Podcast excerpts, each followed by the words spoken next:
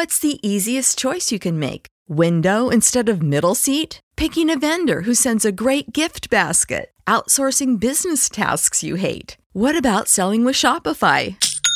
Whether you're selling a little or a lot, Shopify helps you do your thing, however you cha-ching. Shopify is the global commerce platform that helps you sell at every stage of your business. From the launch your online shop stage to the first real life store stage, all the way to the did we just hit a million orders stage. Shopify's there to help you grow. Whether you're selling scented soap or offering outdoor outfits, Shopify helps you sell. Wherever and whatever you're selling, Shopify's got you covered. Sign up for a $1 per month trial period at shopify.com slash try. Go to shopify.com slash try now to grow your business, no matter what stage you're in. Shopify.com slash try. Y arrancamos una semana más los motores de la deconstrucción patriarcal. Al micrófono, como siempre, Mónica Radovan Pineda. Ya saben que mi pronombre es ella y soy periodista e integrante del Consejo por la Igualdad de ADG. En la realización me acompaña, como siempre, Gonzalo López. Y en este nuevo capítulo vengo a presentar a una persona que me acompañará los próximos meses aquí en el estudio. Ella es Celia Marchena Ocaña y es alumna en prácticas del ciclo de igualdad del IES El Médano. Bienvenida, Celia. Muchas gracias. Ella ya había estado aquí antes con el grupito de, de alumnos y alumnas del ciclo y bueno, ella está ya en la parte de prácticas y, estará conmigo acompañándome estas semanas, estos próximos meses. Antes de entrar en materia del programa de hoy, cuéntanos un poquito, Celia, ¿en qué estás trabajando ya para este programa? Pues nada, eh, voy a empezar a hacer el, la sección El calabozo de la RAE, en la que bueno, se explicarán más términos para, para que todas y todos conozcamos más. Y bueno, pues cositas que iremos desvelando. Sí, no vamos a adelantar mucho todavía, tenemos alguna sorpresa por ahí, pero ya, ya las iremos conociendo. Pues nada, vamos ya con la primera entrevista del programa de hoy, que es a María Peña Ortega. Déjate. La semana pasada hablábamos de igualdad salarial y esta semana queremos centrarnos en las mujeres autónomas. Hoy vamos a hablar de dos mujeres para mostrar la parte por el todo, un pequeño ejemplo entre muchos. Lo hacemos con María Peña Ortega, que junto con su hermana Cristina Peña Ortega han emprendido un negocio que empezó con los jabones. Ellas son las jalapeñas. Bienvenida María. Hola, buenos días, bienven gracias. Bueno, bien, bienvenida. María, eh, una dice jabones y parece algo como anacrónico, porque piensa en esa pieza de jabón, ¿no? Eh, y ya casi todo el mundo usa jabones líquidos. Explícanos de qué trata vuestro emprendimiento. Pues eh, Sí, como, como comentas, ¿no? El, el, lo que viene siendo un poco pues recuperar el, el formato pues sólido, el, el formato pues de lo que viene siendo pues la típica pastilla de jabón eh, común que pues eh, preparaban nuestras abuelas no, o nuestros antepasados, ¿no? Ya lo hacían eh, pues de manera eh, en casa y de forma tradicional pues eh, un poco recuperar esas tradiciones y, y también darlas a conocer, ¿no? Y, y es una forma también pues de reducir residuos, eh, de explorar la creatividad también, pues puedes usar los ingredientes pues que, que te llamen la atención eh, y bueno, pues la verdad que empezó todo pues un poco como un un poco un pues un juego, ¿no? Por así decirlo, como una especie de, de búsqueda, hobby? pero ¿Mm? Sí, sí, y Porque poco a tiene- poco ha ido. Tiene mucho que ver eh, lo vuestro con lo ecológico, como comentabas tú, eh, pues eso, reducir residuos, ¿no? Porque quieras o no, pues estos jabones líquidos que usamos eh, diariamente, espero que todas las personas lo usen diariamente el jabón, eh, luego al final, pues eh, eso, pues el envase siempre pues va a la basura, no suelen rellenarse, etcétera, etcétera. Entonces eso es una alternativa mucho más ecológica, eh, que bueno, ahora lo ecológico quizás está de moda, no sé, o realmente tú crees que se está implantando esa conciencia ambiental, que ¿cómo testeas tú a la sociedad? Pues eh, yo creo que se está, es un poco una moda, ¿no? Como que cada vez eh, más personas, eh, eh, y digamos que, bueno, para mí es una buena moda, ¿no? Es algo que eh, es positivo para la sociedad y, y también como, pues eh, eh, para, para los individuos al final, ¿no? Porque en casa después, o sea, el, lo que viene siendo los residuos hogareños, pues se reducen bastante, la verdad, porque si te fijas en el baño, cuantísimos productos no tenemos, ¿no? Pues que en, en, plástico, sí. Entonces, em, eh, se reduce muchísimo lo que viene siendo el residuo en casa y ya después a, a nivel pues mayor me imagino, ¿no? Eso ya, claro, eh, se, sabe el día, a lo mejor pues hablando con con eh, las empresas no de residuos y demás pues eh, sí se ve sí se nota esto no pero mm, también la conciencia de cada uno no pues qué granito puedo aportar eh, a, mejorar el mundo no a, o, a, o a que mi huella pues sea más sostenible no más sí Hace, hace unas semanas hablábamos precisamente con una escritora que ha escrito un libro, ha publicado un libro que se llama Y, las, y si las mujeres mandasen, donde hablábamos de ecofeminismo ¿no? y de cómo el eh, la ecología, cómo el medio ambiente, el cambio climático, cómo afecta a las mujeres y cómo, cómo podíamos reducir y colaborar entre todos y todas a reducir esa, ese impacto ambiental que estábamos generando, ¿no? que no solamente es cosa de los poderosos, que también, que es muy importante, pero que si sumamos todas las gotitas eh, del mundo, pues podríamos contribuir. Y esta es una de las maneras, ¿no? Utilizar jabones en pastillas, jabones tradicionales, artesanales, hechas, con, me imagino que hechos con productos totalmente naturales. Cuéntanos un poquito cómo es ese proceso de elaboración de jabones. Sí, Mónica, y añadir ahí también que nosotros como consumidores tenemos mucho poder también, ¿no? Porque vale que los grandes, ellos eh, pueden, eh, o sea, tienen, tienen poder porque pueden cambiar las cosas de una forma muy rápida, pero nosotros como consumidores, si demandamos este tipo de productos, eh, ¿no? A través de la, lo que compramos, dónde va nuestro dinero, pues ahí también podemos exigir mucho, ¿no? Y que cambie. Correcto. Mm. Cuéntanos cómo eh, es esa elaboración de jabones y qué os lleva a emprender sobre todo. Em, pues em, eh, la elaboración de jabones es pues de forma artesanal. usamos pues una batidora, usamos eh, pues em, eh, eh, eh, ingredientes eh, pues eh, naturales, aceite, em, usamos em, esto agua y bueno pues lo hacemos en el obrador que tenemos en nuestro taller, ¿no?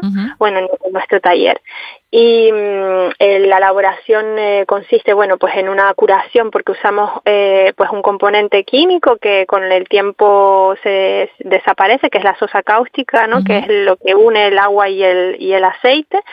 Y mm, eh, después, después de 40 días pues este este jabón ya está listo pues para para el consumo o sea para la utilización. Es como por así decirlo como un queso no tiene tiempo tiene que madurar. Muy bien Sí, sí. ¿Y qué os lleva a emprender? Pues eh, realmente, pues un poco buscar nuestra, o sea, ir en busca de nuestro sueño, ¿no? Y de nuestra, de lo que nos gusta hacer realmente, ¿no? Porque eh, al final, eh, pues sí, podemos, siempre se puede trabajar para alguien, ¿no? Y siempre podemos ayudar a otro a crear su sueño pero mm, pues oye si si tenemos si se tiene un sueño no y se tiene una idea de futuro pues eh, eh, creer en uno también no y creer que pues que esa idea pues puede funcionar y que eh, pues que apoyarse, ¿no? O sea, valorarse y, luchar por lo que, pues lo, por, por, los sueños que uno tiene, ¿no? Por supuesto. ¿Y qué dificultades os habéis tropezado en este proceso? ¿Alguna dificultad por el hecho de ser mujeres, quizás?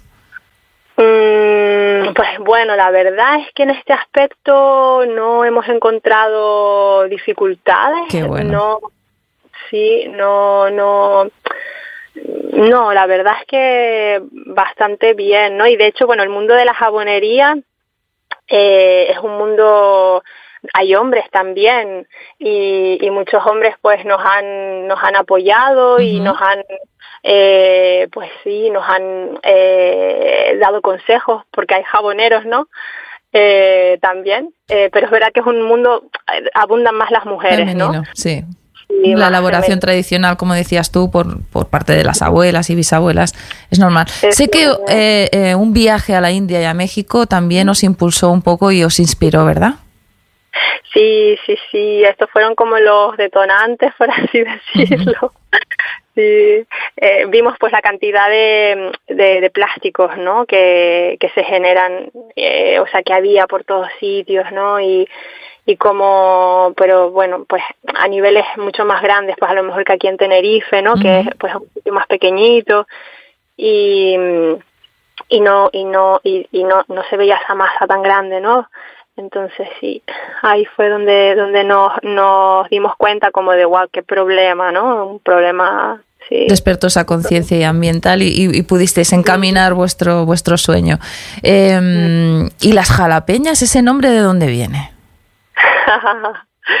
pues, pues sí, tiene una historia que, bueno, como comentabas, que bueno, estuvimos en México, ¿no? Y ahí fue un poco que aprendimos, ahí nos inspiramos. Hay mucha artesanía en México, es un país donde, mm, eh, pues sí, eh, la artesanía está, eh, la, se ve, se ve a simple vista, se puede, eh, mucha gente que se dedica, ¿no? Pues a, a, las labores artesanales, pues desde zapatería hasta, eh, pues de todo, ¿no? Y hasta a pie de calle y allí fue un poco donde, donde empezamos, eh, aprendimos eh, estas inquietudes, ¿no? Nos relacionamos mucho con artesanos.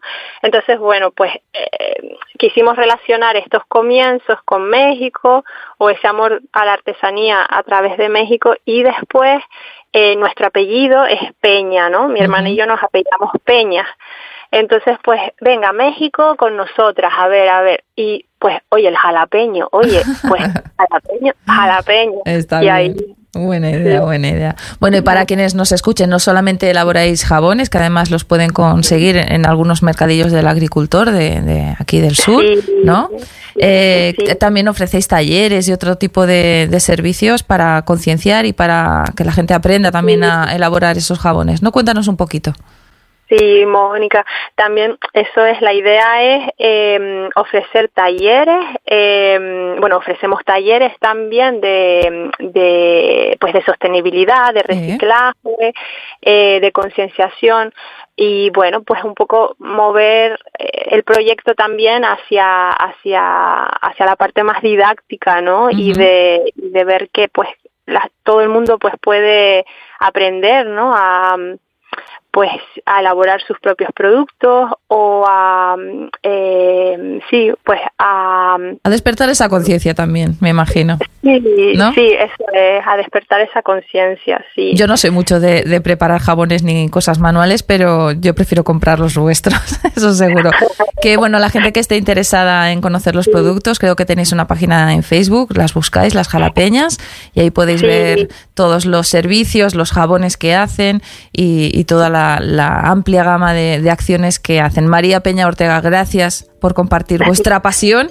y mucha suerte.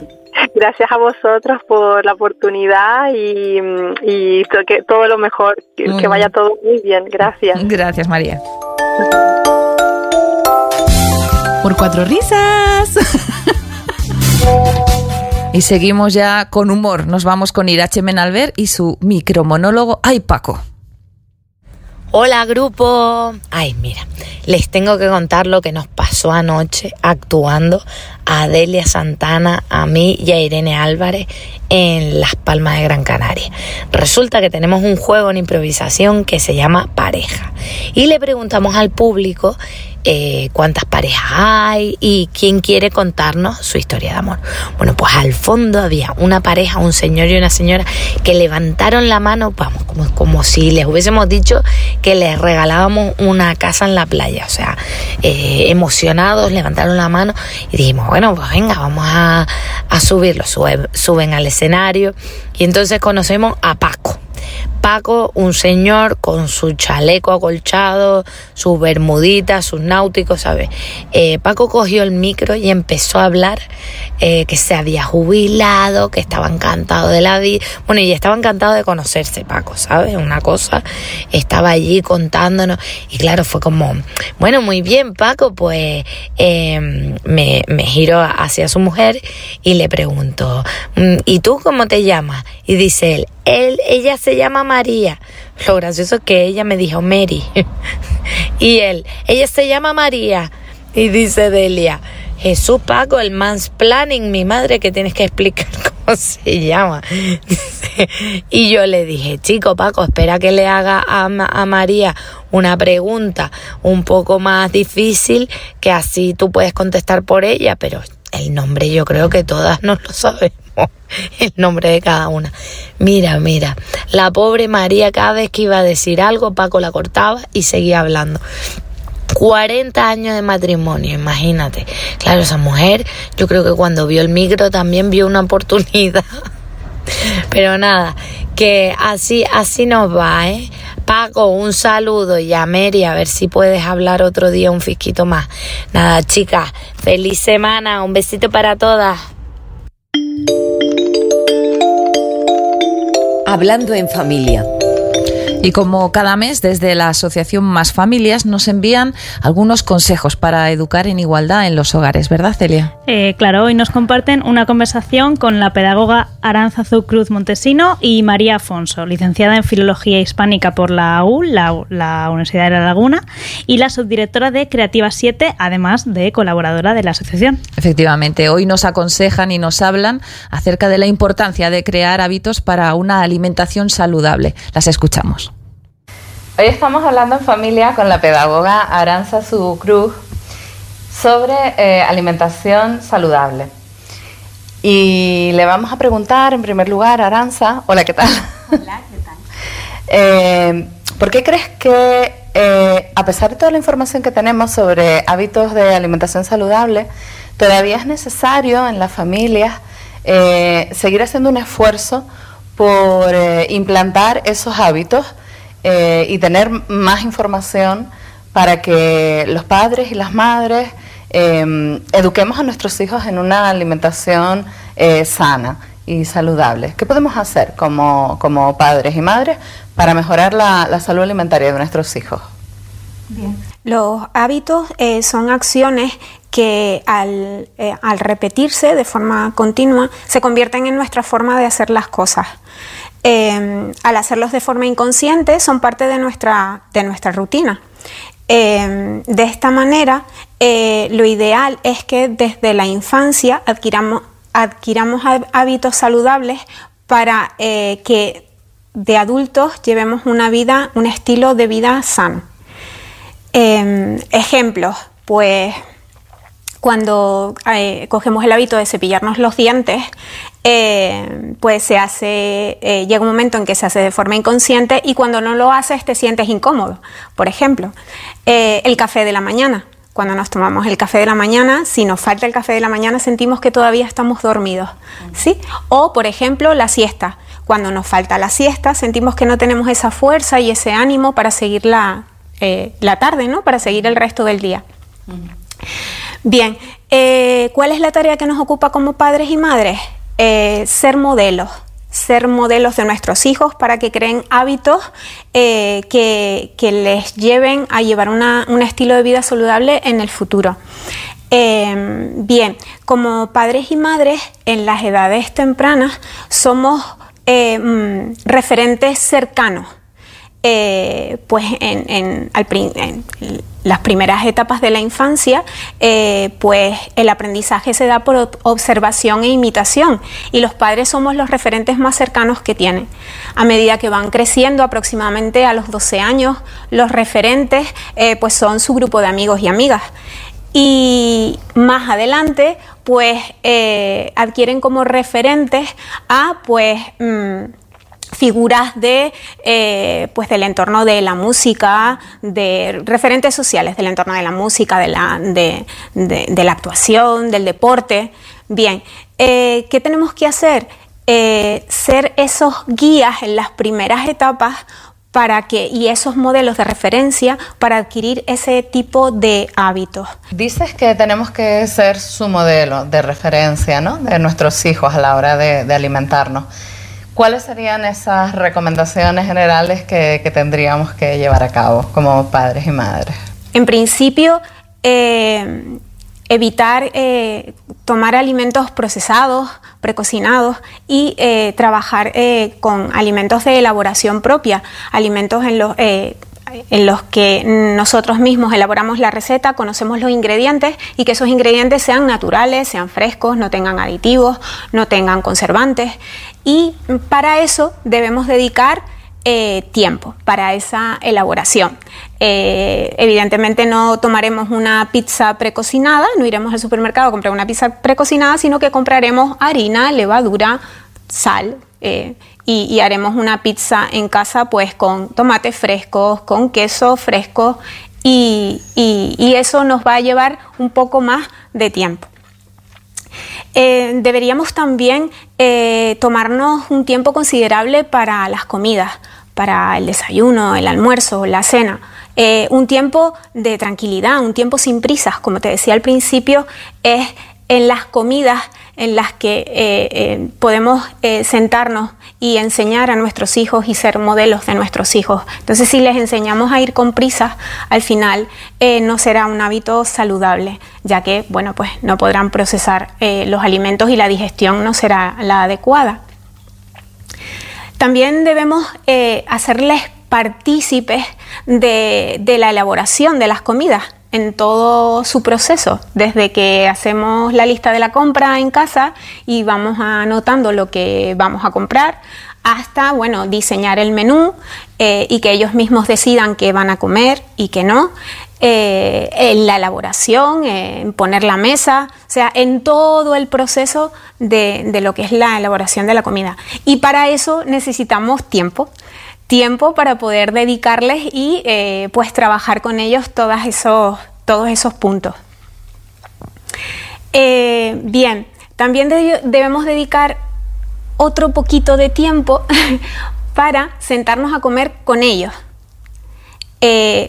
sé que, durante el día tenemos muchas ocupaciones y muchas veces eh, no comemos con nuestros hijos e hijas, eh, pues porque estamos ocupados, porque estamos trabajando, porque tenemos otras tareas. Pero sí que deberíamos dedicar como mínimo una comida al día a sentarnos con ellos, a trabajar con ellos, a, a que ellos aprendan, que ellos tengan un aprendizaje, incluso no solo de lo que comen, sino hasta de cuándo están saciados a veces tendemos a obligarles a que se terminen el plato cuando realmente están saciados y no quieren seguir. Y, esa, eh, ese saber cuándo es el momento de parar de comer, también es importante que estemos ahí como padres y madres y eh, eh, pues sepamos orientarles. como verás, el tiempo, el tiempo que dediquemos a crear hábitos de vida saludable en nuestros hijos e hijas durante la infancia va a hacer que lleven un estilo de vida saludable en la edad adulta. Eh, evitando pues eh, enfermedades crónicas y si lo combinamos con pues por ejemplo eh, actividad física, una actividad física moderada, pues podemos conseguir que eh, pues llegamos, lleguemos a, eh, pues, a tener una vida más longeva. Una gran recomendación. El tiempo es un lujo, es cierto. Sí. Y, muy útil para, para todo. Tenemos que tenerlo siempre en cuenta. Muchísimas gracias por tu ayuda para comprender un poquito mejor en qué consiste la alimentación saludable y cómo conseguirlo. Muchas gracias. Muchas gracias a ti. Buenas tardes.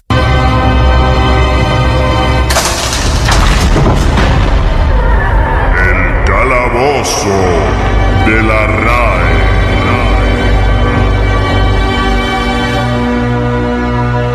Y tengo ya en el estudio conmigo a Alba González Fernández. Ella es feminista, activista y miembro portavoz del Consejo por la Igualdad de ADG para esta sección. Bienvenida, Alba. Gracias. Hoy vamos a hablar de un término que quizás no se conoce mucho, en Internet tampoco hay mucha información al respecto, que es el techo de diamante. Bueno, el techo de diamante es un término que acuñó Amelia Barcárcel en, el libro La política de las mujeres. Lo acuñó en 1997 y la verdad que me parece muy interesante cómo lo describe, porque describe que los hombres en nuestra sociedad son un objeto de aprecio, es decir, que son mm, valorados, apreciados por sus logros, mientras que las mujeres somos un objeto de deseo. Es decir, que en realidad, bueno, y objeto de deseo... Estamos hablando en el ámbito laboral siempre. Es una desigualdad que se encuentra en el, en el ámbito laboral. en todos los ámbitos, pero el techo de diamantes se, yo creo que quienes nos estén, Yo creo que quienes nos estén escuchando, pues enseguida lo mm. podrán relacionar con, con, otro término del que hemos hablado, que es el techo de cristal. ¿no? Efectivamente. Pero, pero eso, mm, sí que esa definición que hace Amelia de las mujeres como objeto de deseo, a mí me resulta muy interesante porque, porque lo, que, lo importante es de deseo de quién, ¿no? Y, efectivamente, pues se refiere al deseo de ellos, ¿no? De modo que a nosotras no se nos aprecia por nuestras, por nuestros logros, sino realmente en cuanto a eh, somos capaces de, de, generar ese deseo. Si somos eh, jóvenes, bonitas etcétera, etcétera, los estereotipos que, que, siempre hemos comentado aquí, ¿no? Eh, es una forma de subordinar una vez más a la mujer a una situación en la que el hombre perpetúa su poder. Eh, lo que se impide realmente es que se la valore por criterios estrictamente profesionales que por eso muchas veces en los currículums eh, te dicen que no pongan la foto, porque tú tienes que hacer la valoración de la persona por su currículum, su experiencia, sus estudios, bueno, pues dependiendo cada empresa lo que necesite en ese momento, no realmente por el, por el físico, ¿no? Exacto, por el aspecto físico. Y es tan extraño que a pesar de que este es una, una estrategia de dominación perpetuada por ellos, hmm. al mismo tiempo luego a, las mujeres se nos culpa también cuando a lo mejor accedemos a puestos y dicen, bueno, no, es por, por su físico, es porque es guapa, es porque no sé qué, le pasa mucho en, bueno, sobre todo en los medios de comunicación, en los que se basan en, imagen.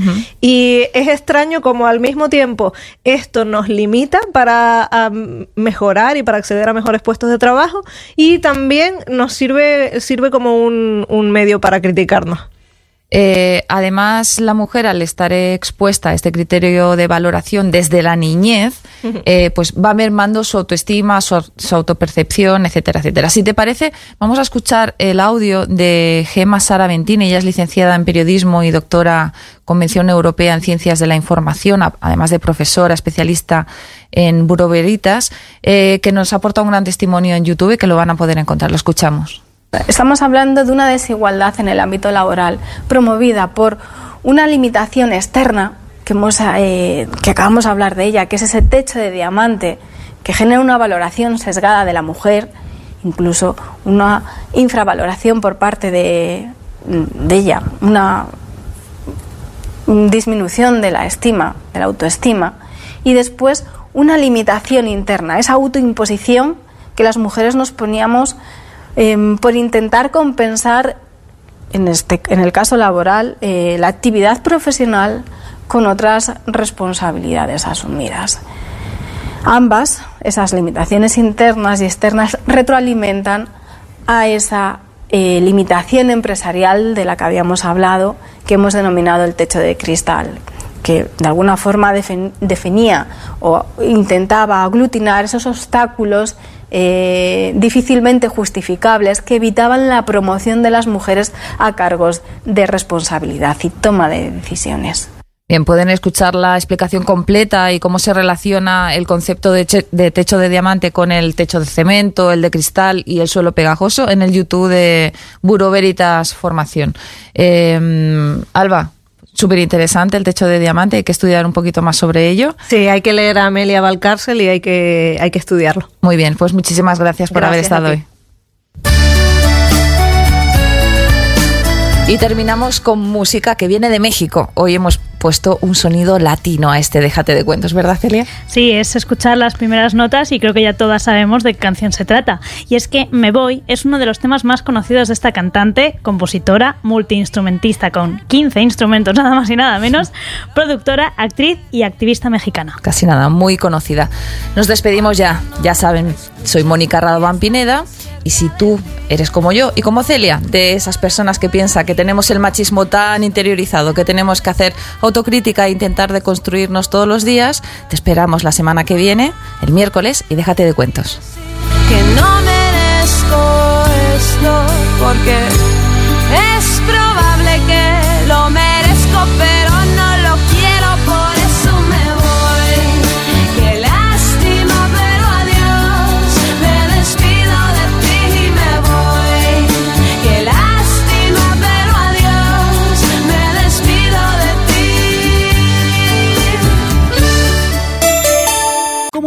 De Western Union, puedes disfrutar de una tarifa de envío de 0 dólares en tu primera transferencia internacional de dinero en línea. Envía dinero a los tuyos en casa de manera rápida, fácil y conveniente. Visita westernunion.com o descarga nuestra app hoy mismo y tu primera tarifa de envío corre por nuestra cuenta. Aplican ganancias por cambio de moneda. No disponible para tarjetas de crédito y envíos a Cuba. Servicios proporcionados por Western Union Financial Services Inc. NMLS 906983 o Western Union International Services LLS NMLS 906985.